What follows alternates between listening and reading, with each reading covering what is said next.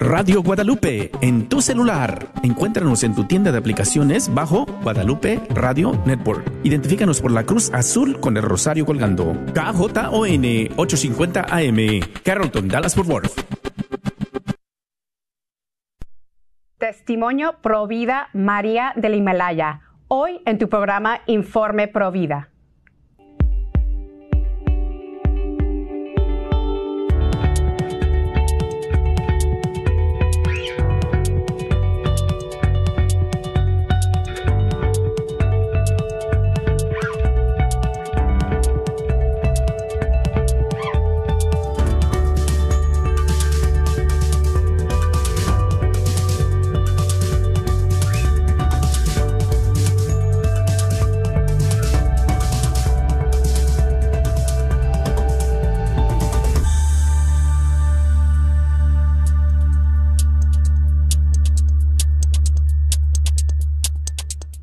Bienvenidos familia de EWTN. Yo soy su servidora Patricia Sandoval y les acompaño desde los estudios de Birmingham, Alabama.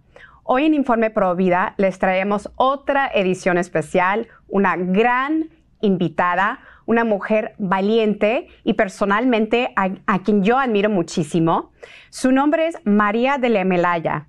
Ella es activista y conferencista internacional pro vida Bienvenida María, muchísimas gracias por aceptar esta invitación aquí en tu casa Informe Provida. ¿Cómo te encuentras el día de hoy?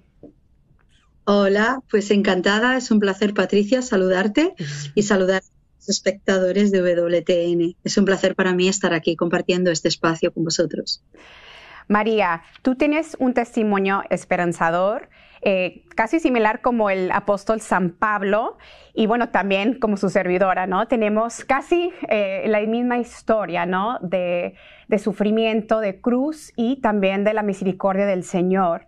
Eh, pero antes de que el Señor transformó tu corazón y tu vida, tú eras Amaya Martínez.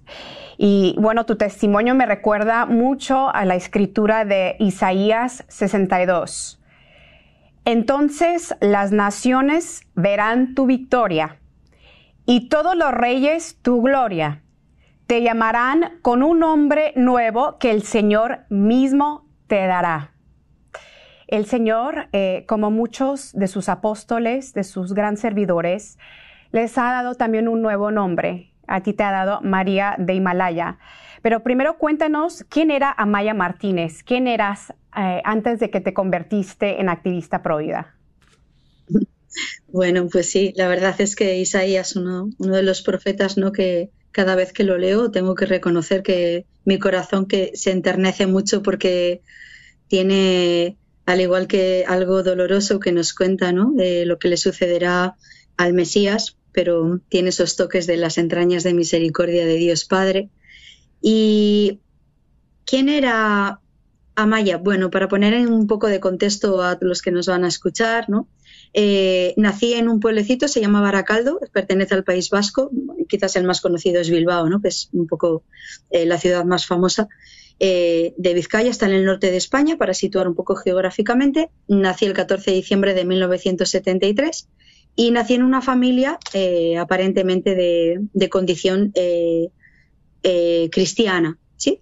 Digo aparentemente porque en realidad no vivían los sacramentos, eh, la fe realmente estaba muerta y era inexistente, era como un nombre de pega, ¿no? Y de tradición, vamos a decir, ¿no? Eh, fui bautizada en, la Iglesia Católica y fui bautizada el día además de los Santos Inocentes, el 28 de diciembre, ¿no? Como el profeta Jeremías también viene ahora a colación y ya en el seno de tu, en el vientre, ¿no? De tu madre, pues ya, ya tenía para ti esa misión y ya te había elegido para. Entonces, eh, de alguna manera crezco con esa fe diluida o licuada, podemos decir ahora en palabras un poco más modernas, una fe licuada. Y bueno, pues en una familia normal tendré otra hermana, tiene tres años menos que yo, y esa, será la composición de, la familia en la que yo crezco. Mi adolescencia es el peor momento, podemos decir así, porque es eh, el momento que si ya en sí mismo es conflictivo, ¿no? Que lo pueden asegurar todos los papás y los mamás del otro lado que van que tienen adolescentes, ¿no?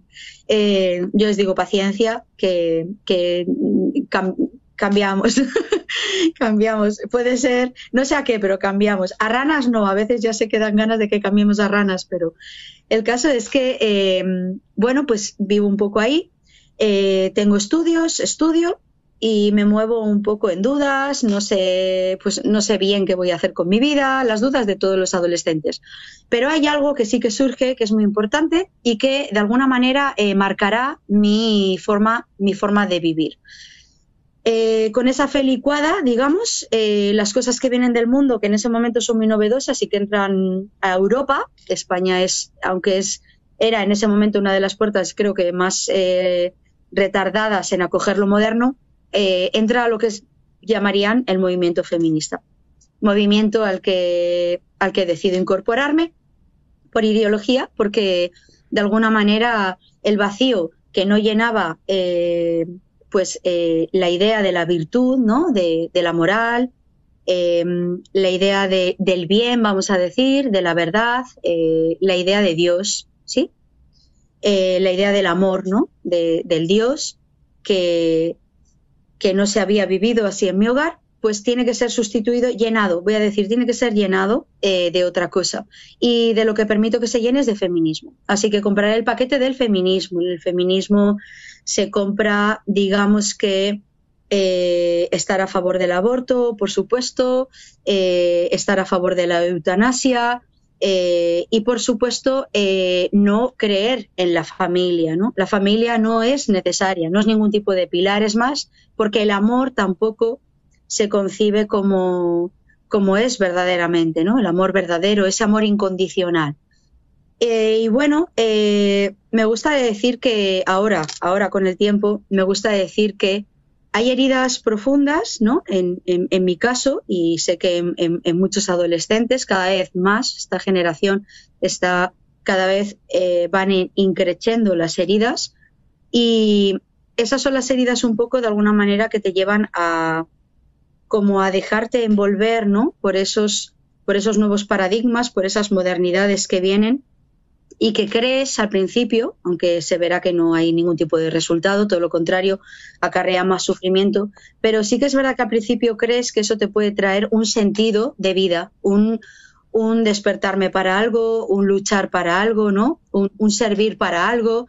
Y bueno, esa sed de justicia que se tiene, todos la llevamos en el corazón de alguna manera se desarrolla en el camino eh, erróneo. Em, en mí que no hay, pues no hay ni luz eh, y, estoy envuelta en dudas, confusiones y tampoco hay orden. Y en ese desorden, pues aprovechan todas estas circunstancias y movimientos e ideologías que vienen a decirnos lo que sí que es correcto, lo que está bien, lo que te puede aportar un sentido a tu vida, lo que te puede dar felicidad. Y lo creí, esa es la verdad. Y caminé durante muchos años. Bueno, acabaré en la universidad, estudiaré la carrera de fisioterapia, paso antes por el altar, eh, me casaré el 5 de septiembre de 1998 y después de un noviazgo que no utilicé pues para conocer a la otra persona, ¿no? sino para confundirme todavía mucho más y eso me llevó a otra más eh, de las decisiones erróneas eh, o mal discernidas que siempre traen consecuencias para la vida de uno mismo, ¿no? María, Pero bueno, María, y, teniendo esas ideologías, eh, como dices tú, feministas, pro aborto, de la libertad, supuestamente, los derechos de la mujer, tú comenzaste a trabajar en una clínica abortiva pensando que ibas a defender los derechos de las mujeres, pensando que el aborto era algo bueno. Y en un artículo que yo leí eh, sobre tu testimonio, tus palabras eran que trabajar detrás de las puertas de esa clínica en Bilbao era como estar en el infierno. Muy curioso porque cuando yo leía tu testimonio, eh, justamente en, la parte donde tú trabajaste y describes todo lo que tú mirabas detrás de las puertas de la clínica, eras de cuenta como que yo estaba leyendo mi vida. Y, bueno, yo también lo describo igual eh, durante mis conferencias, que trabajar detrás de las clínicas abortivas es literalmente estar dentro del infierno, es horrible. Em, la industria del aborto nos pinta el aborto como algo seguro. Eh, el aborto defiende los derechos verdaderos de la mujer, el aborto libera y empodera a la mujer. Pero cuéntanos la verdad sobre el aborto. ¿Qué es lo que tú miraste detrás de las puertas de esa clínica donde trabajaste en Bilbao? Bueno, eh, todo eso quiero decir a todos los jóvenes que vayan a escuchar el programa, ¿no? Sobre todo a los jóvenes quiero dirigirme. Eh, al final, eh, que las cosas estén aprobadas en leyes o escritas en papeles, eso no confiere seguridad, eso no confiere verdad, eh, eso no está exento de que a nosotros nos pueda generar sufrimiento. ¿Qué hay detrás del negocio del aborto? Eh, eh, bueno, pues lo que hay es dinero, ah, sobre todo dinero. Lo siguiente que hay es mucho poder, porque les damos de alguna manera la capacidad ¿no? De determinar el número de nacimientos al año en el mundo entero. Y, pero ¿cuál es la realidad ¿no? de, pues hay dos realidades. Esta que he dicho, que es a nivel, digamos, eh, social, política, que no tiene nada que ver con, no tiene nada que ver con la verdad, no tiene nada que ver con la justicia y no tiene nada que ver con la libertad, ¿de acuerdo? Solamente podemos ser libres cuando conocemos la verdad. ¿Y por qué doy el testimonio? Pues no tengo ningún afán de insultar a nadie, porque además de lo que hablo es de mi vida, en todo caso lo que muestro es mi vida, ¿no? Mi miseria. Eh, pero sí que tengo el afán de liberar del error, y así sucede, eh, por las mentiras que otros sí que han contado. ¿Y por qué sé que son mentiras? Pues porque en esos quirófanos yo sí he estado, ellos no han estado, ¿no?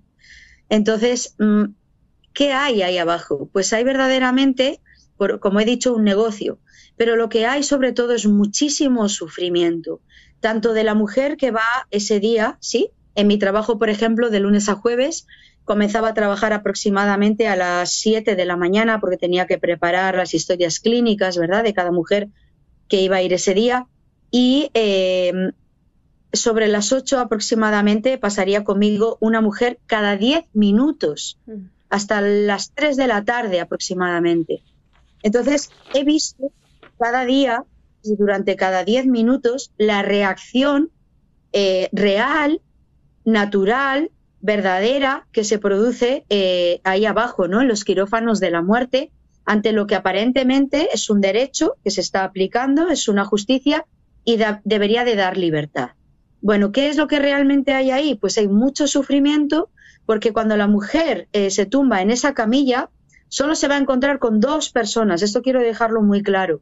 Ahí ya da igual las leyes que se hayan firmado para proteger. Ahí esa mujer dependerá del día que tiene el ginecólogo y de la asistencia que tiene eh, de la enfermera, en este caso que soy yo, ¿no?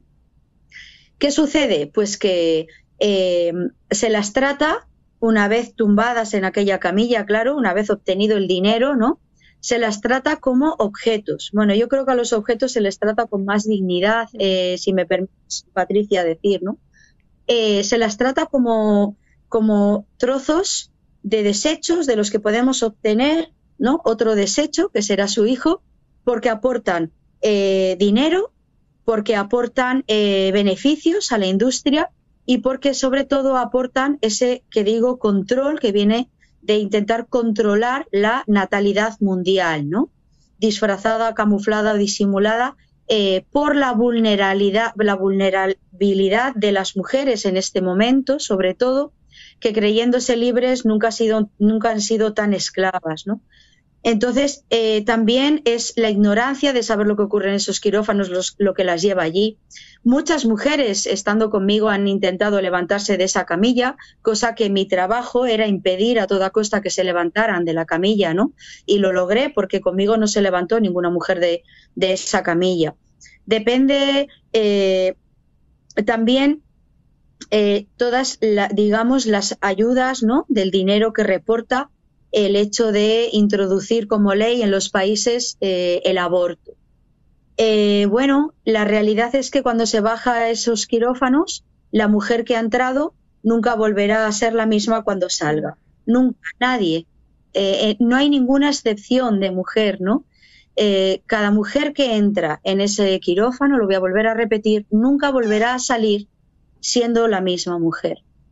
Si creía que llevaba un problema cuando entró a esos quirófanos, pues la verdad es que luego comprobará que el verdadero problema lo tiene al salir de esa clínica. Los profesionales sanitarios también estamos eh, de alguna manera eh, enfermos, ¿sí? A diferentes niveles, eh, físicamente, con, signos evidentes, psicológicamente también y también espiritualmente, por supuesto al final yo me convertiré en una enfermera que habrá olvidado el verdadero motivo de su vocación y el ginecólogo también, ¿no? Que es cuidar, preservar la vida, asistir hasta el último aliento, ¿no? De forma natural del enfermo. Pero una mujer embarazada no está enferma en absoluto. Una mujer embarazada está llena de vida. Nunca más una mujer estará más llena de vida que cuando lleva fruto en su vientre, ¿no? Y bueno, matamos a su hijo, por supuesto, lo asesinamos, palabras de Madre Teresa de Calcuta que pongo en mí, y eh, asesinaré a los hijos de muchas hermanas mías que diré amar, pero es mentira, ¿no? Eh, cuando se manipula, se utiliza y se hiere profundamente eh, a, la, a, la, mujer, no se la está amando, se la está utilizando, ¿no? Por un bien mayor. María, hay una parte impactante en tu testimonio en donde eh, después de un aborto, eh, el, abortista se lleva los contenidos y, bueno, todo lo que le sacó del vientre a la mujer se lo lleva, pero queda un piecito en la camilla y es cuando tú dices, wow, esto es una persona humana, ¿no?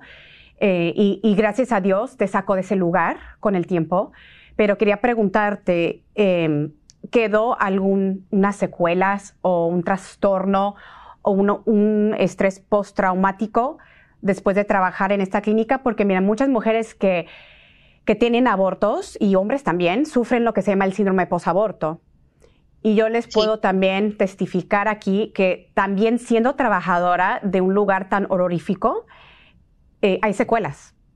¿Tú experimentaste algo eh, drástico después de trabajar en este lugar y darte cuenta de la realidad del aborto? Sí, bueno, el, el, hecho del piececito no es porque la forma en la que se utilizaba, eh, en la que se practicaba el aborto, el asesinato del no nacido, ¿no?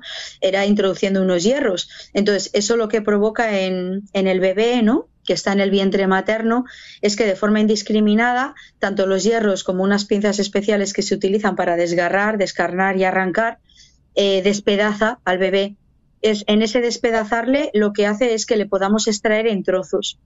Eh, de esos siete minutos aproximadamente que vendrá a durar el proceso, se puede decir, porque está reflejado en la pantalla del ecógrafo, que la mujer no ve en ningún momento, pero el ginecólogo yo sí, que hasta el final el bebé estará en agonía porque en la mayoría de los casos está viviendo hasta el final, ¿no? Entonces, vivo se le arrancan extremidades, etcétera.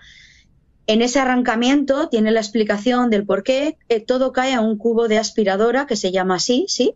Eh, que le la trajo ¿no? al mundo el doctor Nathanson, lo menciono para que el que quiera pues pueda ir a investigar, porque lo que nos da formación es conocimiento y el conocimiento es lo que nos lleva a la verdad y la verdad es lo único que nos hará libres, ¿no?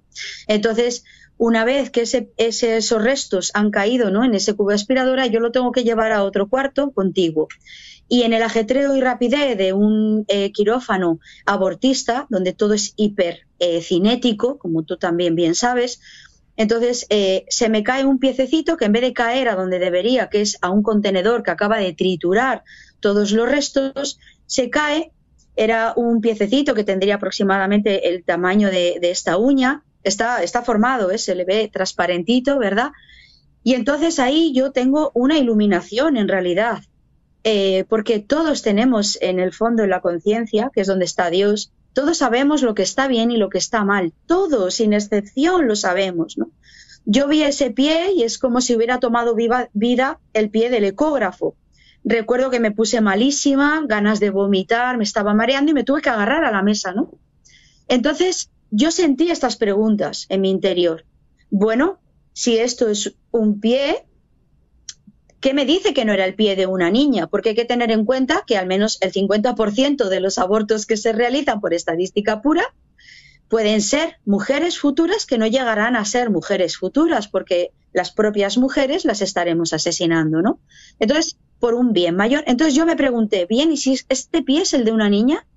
¿Cómo puedo yo salir luego a la calle a defender los derechos de las mujeres para que ni una más caiga en manos de hombres que hacen daño, hieren incluso asesinan o maltratan? ¿Cómo es posible, no? Entonces, ¿cómo se puede fundamentar un movimiento que dice traer justicia, libertad a las mujeres? ¿Cómo se puede sustentar sobre el cadáver de miles, de miles de mujeres asesinadas al día en el mundo entero? En ese momento es cuando pasa una compañera mía de trabajo que trabajaba allí eh, en el quirófano contiguo y como me vio parada, pues vino a ver qué pasaba, ¿no? Y llegué a pensar que no veía el pie por su forma de hablar, pero ella me dio la clave y me dijo, ¿tú quieres seguir trabajando aquí? Y yo recuerdo que entré en pánico, porque es en pánico, ¿no? Como van las mujeres a esos, eh, a esos abortorios, en pánico.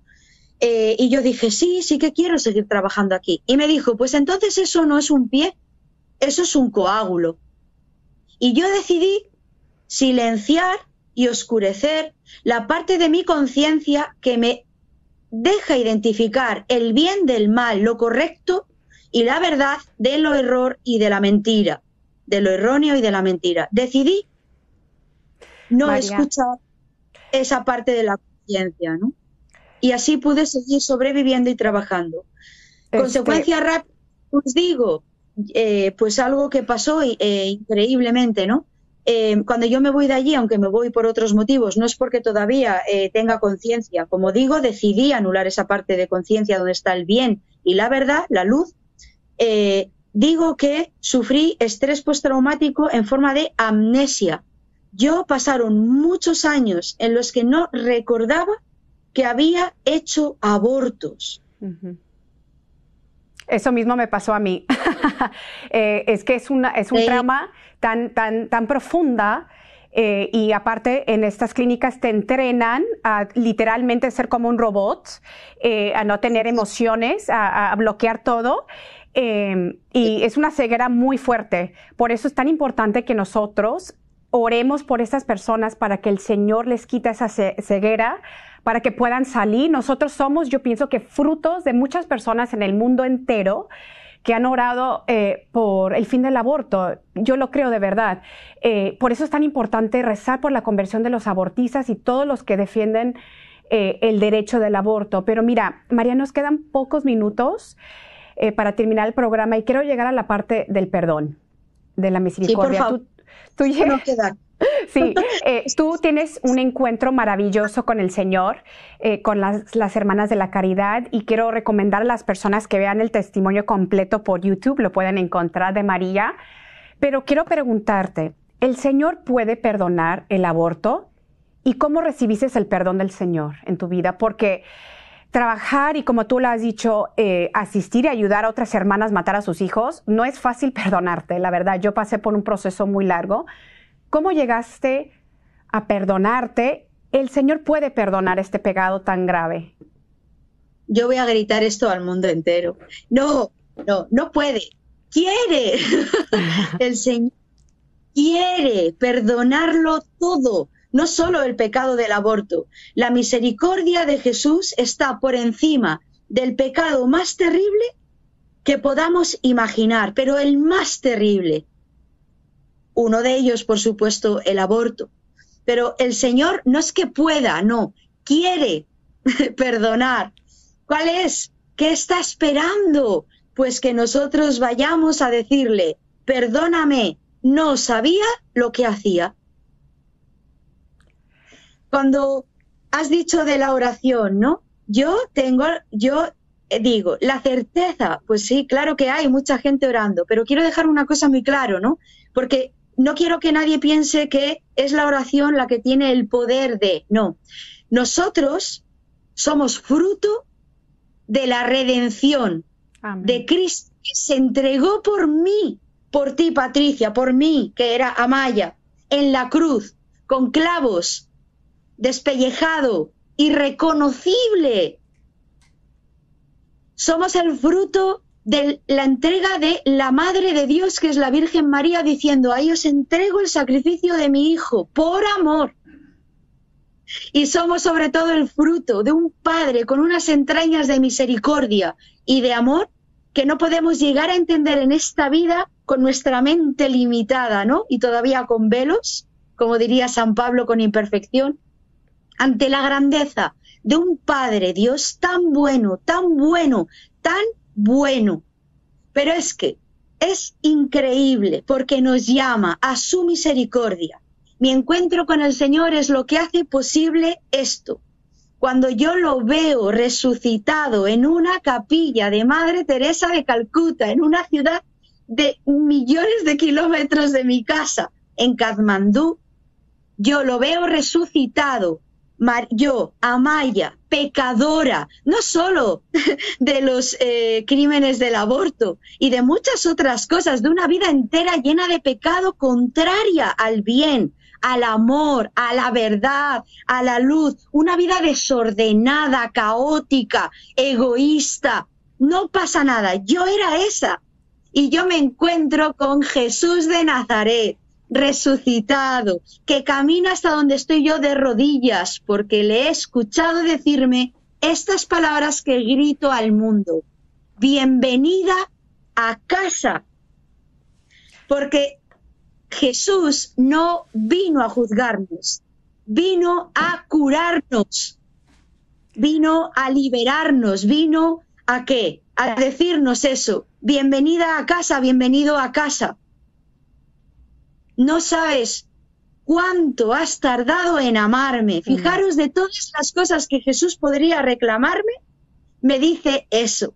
Caemos rendidos a sus pies cuando escuchamos eso, con la imagen de Cristo riendo, sonriendo, porque está encontrándose con una hija que llevaba perdida mucho tiempo. A Jesús no le importa cuánta carga de miseria y de pecado llevemos. Solo está esperando a que se la entreguemos. Va de confianza. Eso es el amor. Y Él no dice, no acusa, no levanta el dedo, no te señala, no, de todas las cosas que me pudo decir, es bienvenida a casa. María, quiero eh, terminar con esta escritura de Efesios. Eh, y yo pienso que esto concluye lo que acabas de decir, esas bellas palabras. Pero Dios, que es rico en misericordia, por su gran amor por nosotros, nos dio vida con Cristo, aun cuando estábamos muertos en pecado. Por gracia ustedes han sido salvados. Yo te quiero agradecer eh, por compartir tu valiente testimonio. Yo sé que no es fácil. Eh, compartir el testimonio de tu miseria, como lo has dicho, eh, de tus pecados, no es fácil ante un público y quiero que sepas que cuentas con nuestras oraciones. Eh, pedimos todos ustedes que nos están mirando, por favor, que oren por María, por su misión. Y siempre tienes tu casa aquí en Informe Provida. Y tú sabes que yo te quiero como una hermana en Cristo. Y de nuevo te agradezco por aceptar esta invitación. El mensaje final es, Dios quiere, Dios puede y Dios está deseando, está llamando a nuestra puerta y está esperando que le entreguemos no cosas buenas, no, nuestros pecados, faltas, heridas, circunstancias, miedos, soledades, agonías, angustias, maltratos, abusos. Eso está esperando que se lo entreguemos todo. Eso es a lo que yo en este nuevo año que comenzamos, de la mano del que es la verdad y del que es la luz. Amén. Eso es. Bueno amigos, esto ha sido todo aquí en Informe Provida. Recuerden que todos los católicos somos Provida. Nos vemos la próxima semana y que Dios me los bendiga.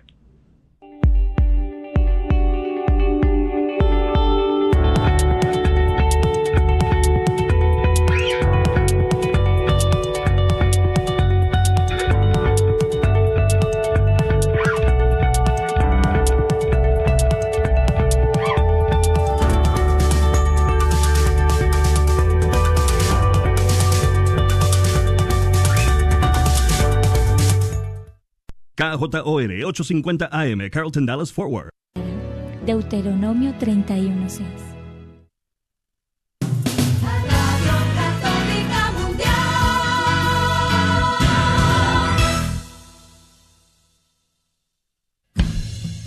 ¿Qué es conversando la fe? Conversar la fe es un diálogo de lo que Dios nos quiere decir a nosotros los católicos. Es compartir entre nosotros para saborear las verdades de la fe que Dios nos entrega. ¿Y yo puedo aprender solo por conversar? Claro, Jesús quiso que la salvación entrara conversando. Así como conversó con la samaritana, con el buen ladrón, Dios entra conversando con todos los hombres. ¿Y de dónde sacamos todo lo que conversamos? De la palabra de Dios que se encuentra de acuerdo a la doctrina de la iglesia, en la fuente de la Biblia, el magisterio de la iglesia, la tradición y los santos. Conversando la fe en su nueva temporada. Vida Eucarística. Vida Eucarística. Comenzamos. Todo lo que soy y lo que tengo no me sirve de nada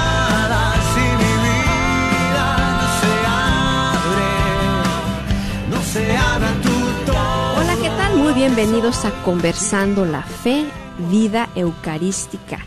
Esta nueva temporada que iniciamos con mucho cariño, con mucho entusiasmo para todos ustedes, tomando eh, pues la encíclica del Papa San, ah, San Juan Pablo II, que se titula La Iglesia vive de la Eucaristía. El día de ayer empezamos ya a hacer una introducción de, de qué es lo que vamos a poder conversar en esta temporada, de la presencia real de Jesús en la Eucaristía. La hermana nos comentaba que pues es la Eucaristía es una persona. Vamos a estar hablando de una persona, la persona más importante que es Jesús, que se quedó para estar con nosotros siempre, estar ahí para para que nosotros nos convirtamos, nuestra vida sea una vida eucarística.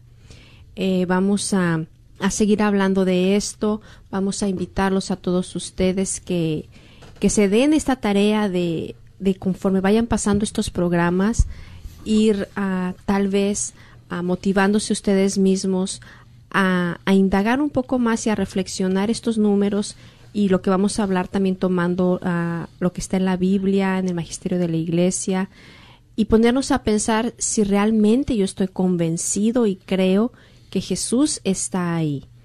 Si yo estoy comulgando, la diferencia que hace en mi vida, si no estoy comulgando, qué es lo que me hace falta para poder recibirlo y poder estar en comunión con Él y seguir adelante, que es lo que necesitamos, porque como el título de la encíclica lo dice, nosotros somos la iglesia y si somos parte de la iglesia, para poder vivir, tenemos que vivir de la Eucaristía en la Eucaristía y que toda nuestra vida se vea reflejada en eso, en poder hacer la voluntad de Dios y pues si no tenemos la Eucaristía es mucho más difícil. Bueno, vamos a, a continuar hablando de este nuevo tema y para eso me acompañan el día de hoy. Hola, ¿qué tal? Soy Guillermo Robles del Santuario Nacional de Nuestra Señora de Guadalupe en Sacramento. Yo soy la misionera Yolanda Barajas, que agradece su sintonía Muchísimas gracias por estar con nosotros, por estar con ustedes a las distintas horas que, que nos escuchan. Eh, hay personas que nos escuchan a las 3 de la mañana, ¿verdad? Que se levantan muy temprano, que son justo ahí conocieron todo este contenido. Otros se levantan, eh, yo normalmente a veces, pues, cuando nos escuchamos, ¿verdad? Por ahí al mediodía, cuando están conduciendo, cuando van eh, están trabajando, están cocinando, eh, aprovechan todos estos momentos para seguir creciendo en su fe. Qué bueno que en Dios todo, todo rinde, todo se multiplica y, en todo momento podemos estar creciendo en la fe. Y yo soy el padre Rodolfo Llamas de la parroquia de San José al norte de la ciudad de Sacramento. Vamos a seguir meditando esta riqueza. O sea, todavía no le hemos ni pellizcado, ¿verdad? eh, la, la, densidad de este tema tan hermoso de la Eucaristía. La iglesia vive de la Eucaristía, se llama esta encíclica de San Juan Pablo II, que estoy seguro que no la publicó sin haberla pasado por algún obispo, algún cardenal y sobre todo por nuestro querido Benedicto XVI, sí, que en su tiempo era, pues, Cardenal Joseph Ratzinger, el director de la oficina de la fe, o de apostolado, ¿cómo se llama? Sí, Algo así. Sí, sí, el dicasterio, el dicasterio de, de, la fe y cultura, me parece. Bueno, la fe, el encargado de estar Exacto. cuidando eh, que la fe esté en su recto sentido. Así que podemos saber que esta encíclica Está muy bien pensada, muy bien orada, tiene mucha rodilla y tiene mucha oración. Así que eh, con, con, mucha confianza vamos a seguir mirando cómo eh, la iglesia vive de la Eucaristía. O sea, es el alimento. Cómo en el, en el eh, Jesucristo dice, le dice a los apóstoles y por lo tanto nos dice a todos nosotros que su iglesia es apostólica, que desciende de los apóstoles. Todo lo que le dice a los apóstoles nos lo dice a nosotros. Nosotros, ustedes, desde que yo los llamé, ya no pertenecen a este mundo. Por lo tanto, eh, y oró, hizo oración, ahí por el capítulo 17 de San Juan, yo te pido, Padre, que los protejas, porque ellos no son de este mundo, pero están en este mundo y van a experimentar pues toda esa tensión en contra de ellos que el mundo pues eh, no les quiere, por ser, es decir, la Eucaristía vive de la, de la eh, perdón, la iglesia vive de la Eucaristía. Es decir, ahí tenemos el alimento, la compañía. y vamos después a seguir más adelante en aquel eh, como en cierta forma también estamos comiendo la carne resucitada, la, la gloriosa, la que salió de la tumba. Ahí estamos tomando la semillita porque al comulgar con esa carne gloriosa, pues estamos alimentando nuestro cuerpecito para que también tenga su transformación gloriosa si permanecemos en esta comunión con Él. Es tanto misterio, Dios mío. Quisiéramos también añadir a lo que como a nuestra audiencia, eh, como estamos también en el siglo XX, cuando usted decía eh, comemos la carne, hay que entender los sentidos que, que, la iglesia tenía su propio lenguaje y hoy en día eh, sé porque como fui a dar una clase a, a, los niños de catequesis y los catequistas nos preguntaban, es que al niño le cuesta mucho de comerse la carne, que él no es carnívoro, hay que, ah. ¿verdad? que comerse la carne de Jesús, o sea, comulgar el cuerpo y sangre de Cristo, que el niño le costaba porque eh, ahí nos denota toda la falta de educación que, que hay que dar, cómo hay que explicarle al niño eh, qué significa ese comer el cuerpo y la sangre de Cristo, cómo Jesús se quedó sacramentalmente en la Eucaristía. Eh, y ahora resulta que porque no les hemos explicado a los niños les cuesta comulgar. Entonces tenemos, justo vamos a abordar todo ese lenguaje eh, aquí también en, en, este contenido para entender, pero siguiendo el, el, argumento que usted nos dice, Padre, cómo este Jesús quiso, o sea, el invento de Jesús para que lo tocáramos. El invento de Jesús para que participáramos de ese estilo resucitado. O sea, pudo haber elegido otro invento, pero eligió este, que ya venía también con la tradición del Antiguo Testamento, del pan de vida, ¿verdad? Entonces, eh, yo a mí me llamaba mucho la, la atención de cómo eh, viene a, hacerse nuestro alimento para, eh, porque estamos ahorita en la primera frasecita, dice, la iglesia vive de la Eucaristía. En el numerito uno de la introducción, ya tan solo este numerito, toda la iglesia vive de la comunión, del recibir. Pero, y como decíamos ayer, y aquellos que no comulgan, ¿cómo pueden vivir? Y Jesús quiso quiso entrar a nuestro corazón para que yo viva desde dentro, no simple y sencillamente eh, tener un, rostro bonito, un cuerpo bonito, sino vivir por dentro, desde dentro, eh, con rostro bonito, sin rostro bonito, tú estás viviendo por dentro. A todas las edades vives de la Eucaristía y esto es lo que y lo que vamos a intentar como entender qué significa vivir una vida eucarística un estilo eucarístico. Y, aquí ya vamos a ir bajando como a cosas pastorales. ¿Qué es un trabajo eucarístico? ¿Qué es un bañarme eucarístico? ¿Qué es un comer eucarístico? ¿Qué es un, un trabajo eucarístico?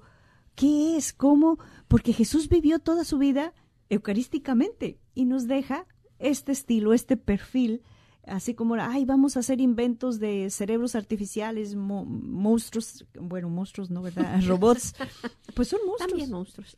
Artificiales. O sea, ¿por qué si ahorita nos está fascinando tanto la inteligencia artificial, ¿por qué no conocer esta otra inteligencia que no es artificial, sino es vida, vida eucarística que nos invita a vivirla Jesús y sin Él no podemos vivir la vida eucarística. Tan sencillo como eso. Por eso es interesante conocer, la verdad, en qué, en qué consiste esa vida eucarística. Y sí, hermana, y fíjese que yo creo que ahorita que usted lo está poniendo así desde esa perspectiva, la vida eucarística, no quiere decir que si no estamos comulgando, por ejemplo, las personas que, que no creen en la, en la Eucaristía, católicas o no católicas, no quiere decir que no vivan, que se estén muriendo. Es que no es una vida de este mundo. O sea, es, no es una vida de nuestro cuerpo. Nuestro cuerpo vive. Pero no solamente somos cuerpo, somos cuerpo y alma. Y todo ese alimento, toda esa, esa esa vida que nosotros recibimos de Jesús en, en, nuestra alma cada vez que comulgamos, nos está preparando para la vida eterna. ¿Verdad? No quiere decir que alguien que no comulgue se va a morir porque no tiene vida, sino que es otra vida la de la que estamos hablando, que es la vida en Dios, para Dios y para llegar a la vida gloriosa, eterna, con Dios, ¿verdad? Pero también o sea, el que no puede comulgar, que luego vamos a hablar de cómo hay que comulgar, cómo hay que ir preparados. Eh, la, Eucaristía te influye, tu cuerpo es Eucaristía. La Eucaristía sí que me influye. Ponle, yo no puedo comulgar por, porque estoy viviendo una vida irregular, porque no me he casado, porque, yo, bueno, yo no me voy a casar. Eh, eh, porque pequé, porque no me preparé.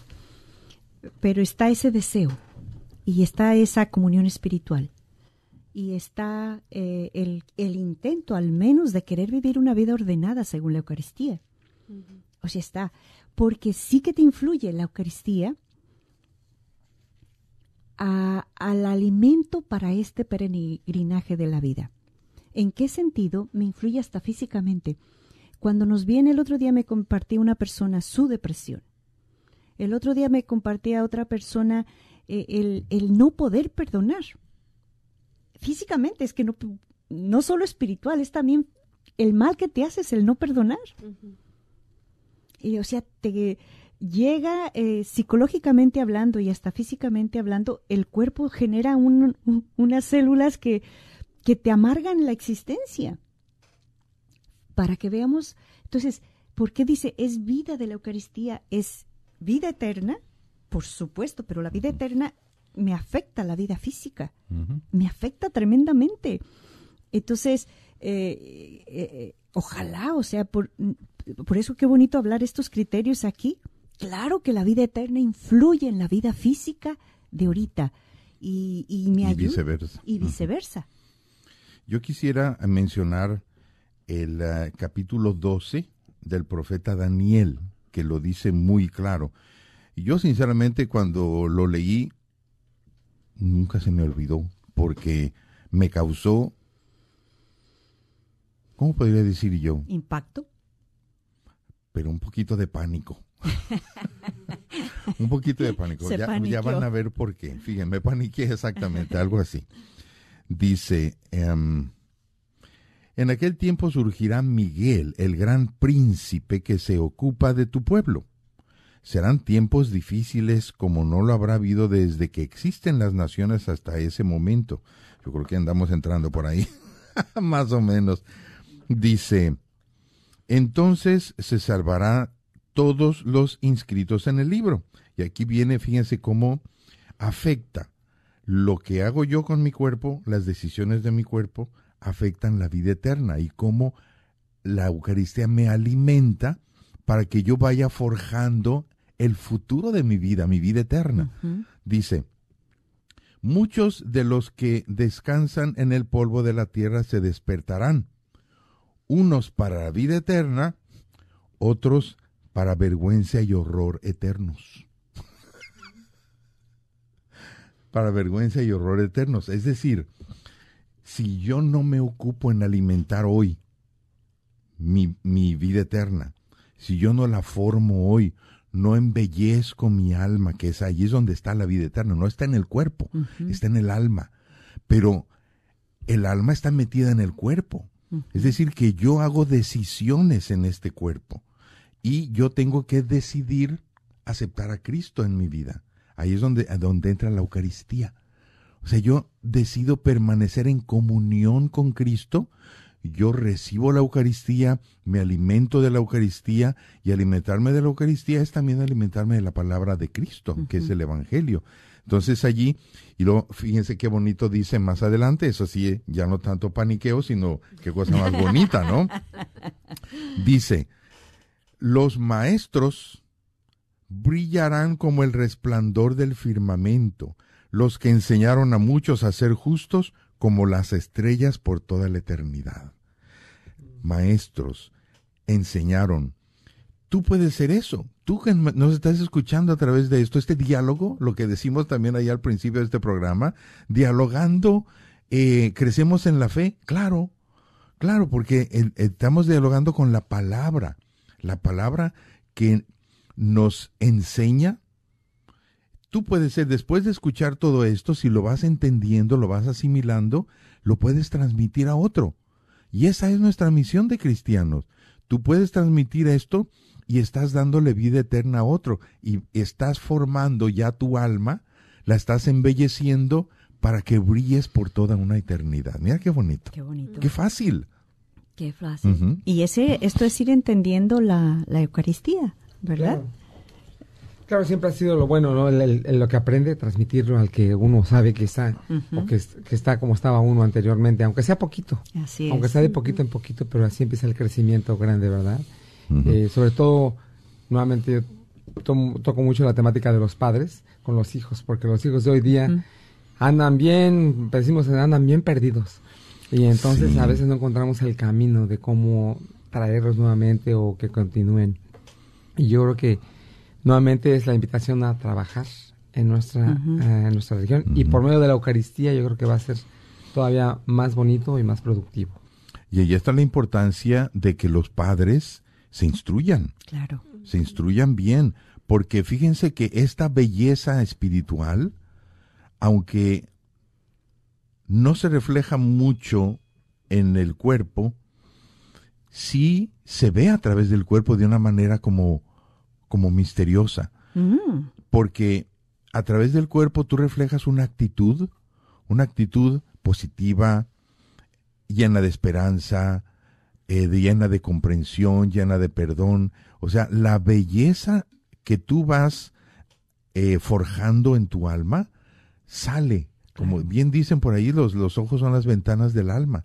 O sea, tu mirada, tu, tu expresión de tu cara, es y allí tú vas reflejando la, cómo vas embelleciendo tu alma. En tu relación con los demás se va notando mucho la calidad humana que tienes. Es muy, muy O se va desnotando cuando no se Por supuesto que se nota también. Si, si, si te estás deformando, si, te, si estás, este, em, o sea, oye, pero es cierto eso.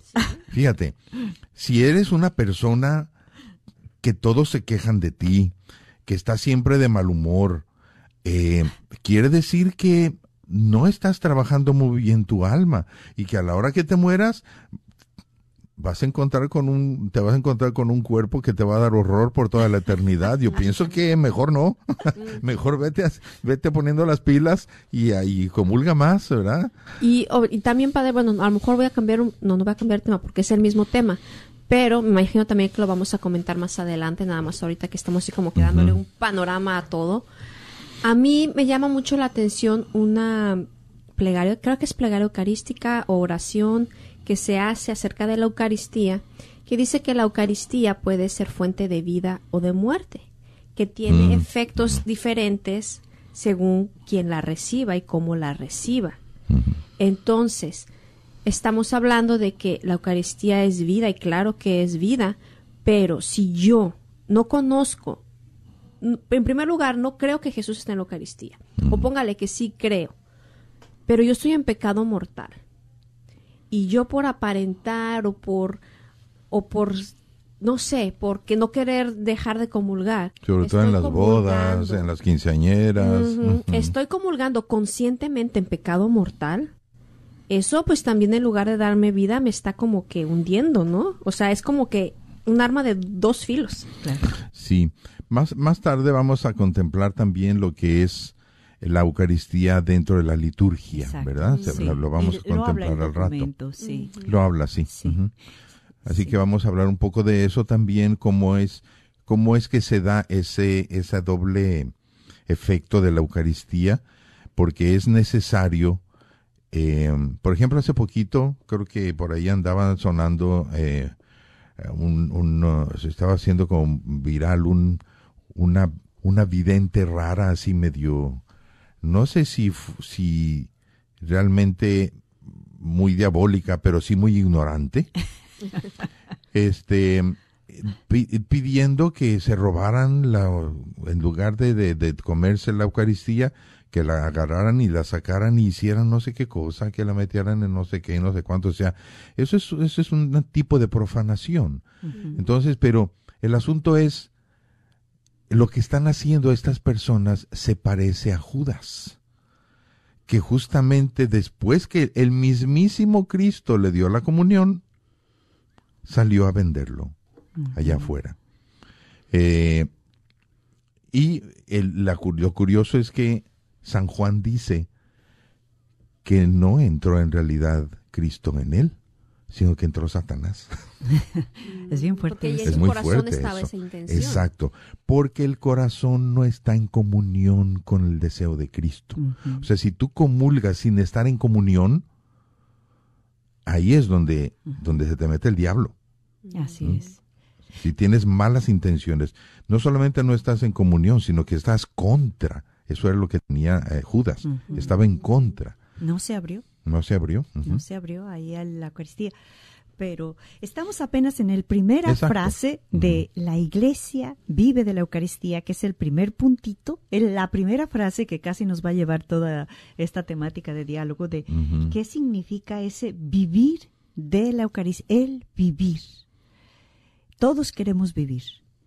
Aquí ya nos dice la iglesia en este documentito, pues si quieres vivir, la iglesia, eh, somos parte de esta iglesia que se nos llamó a ser parte, eh, se vive de la Eucaristía y la Eucaristía es el que vive, porque por ahí por Juan 10:10, 10, yo soy, ¿verdad? He venido para que tengan vida y la tengan en abundancia.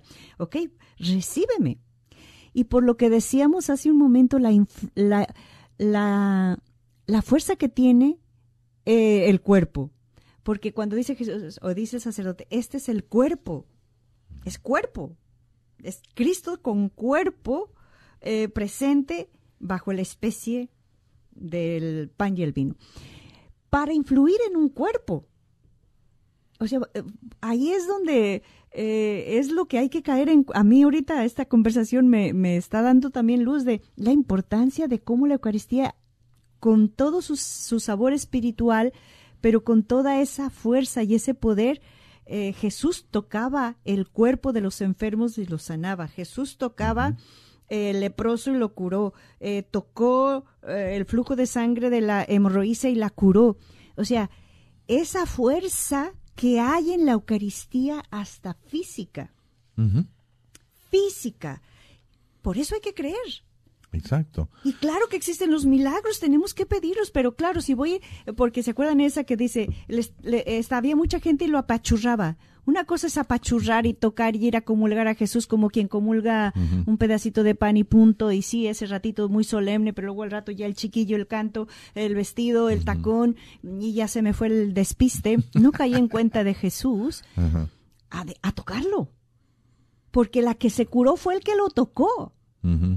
No el que lo apachurró. Exacto, dice, me sacó la fuerza. Le robó la fuerza. lo tocó con fe. Exacto.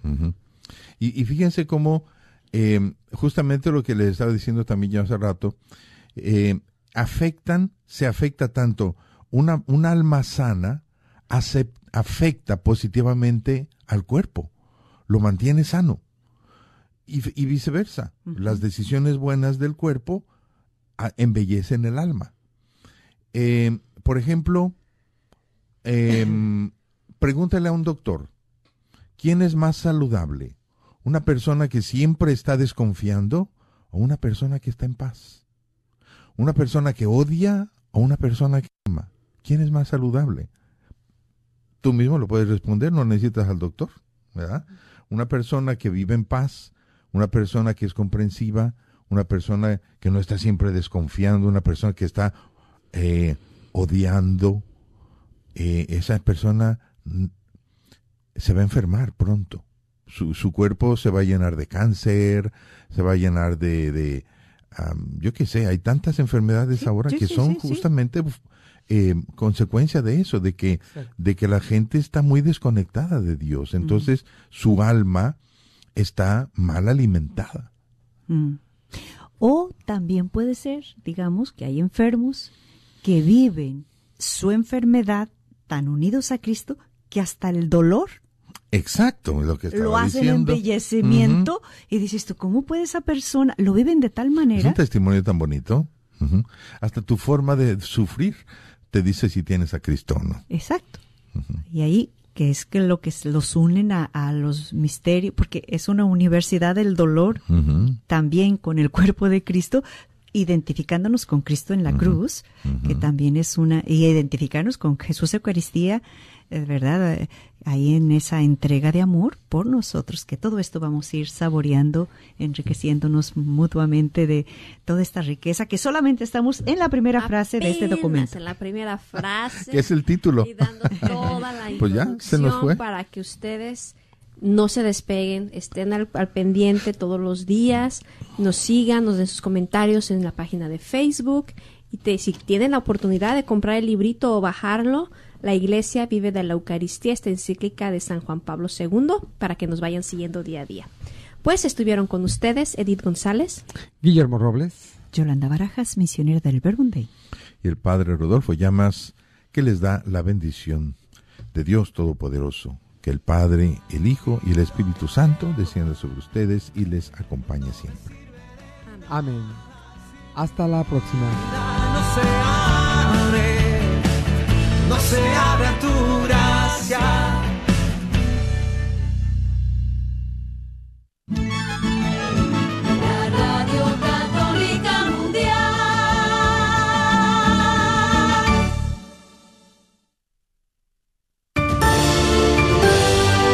informativo en EWTN Radio Católica Mundial. Hablándoles Katia Baliño.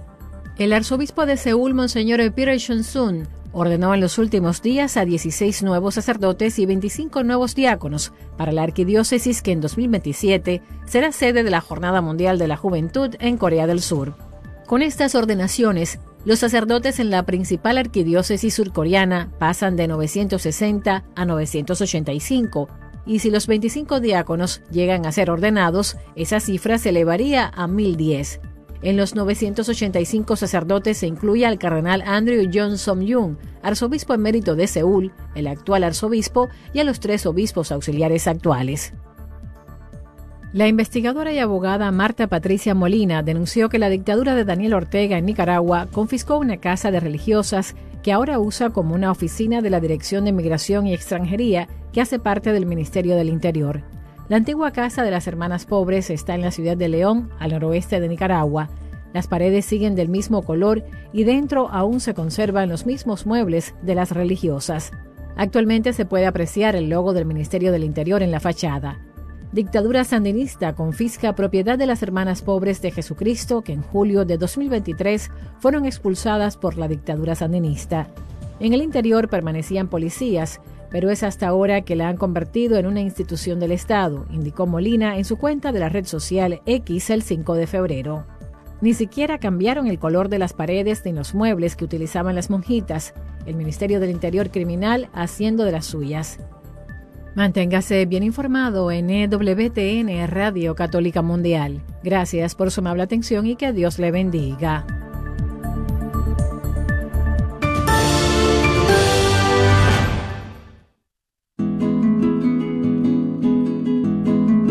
La medida del amor es amar sin medida.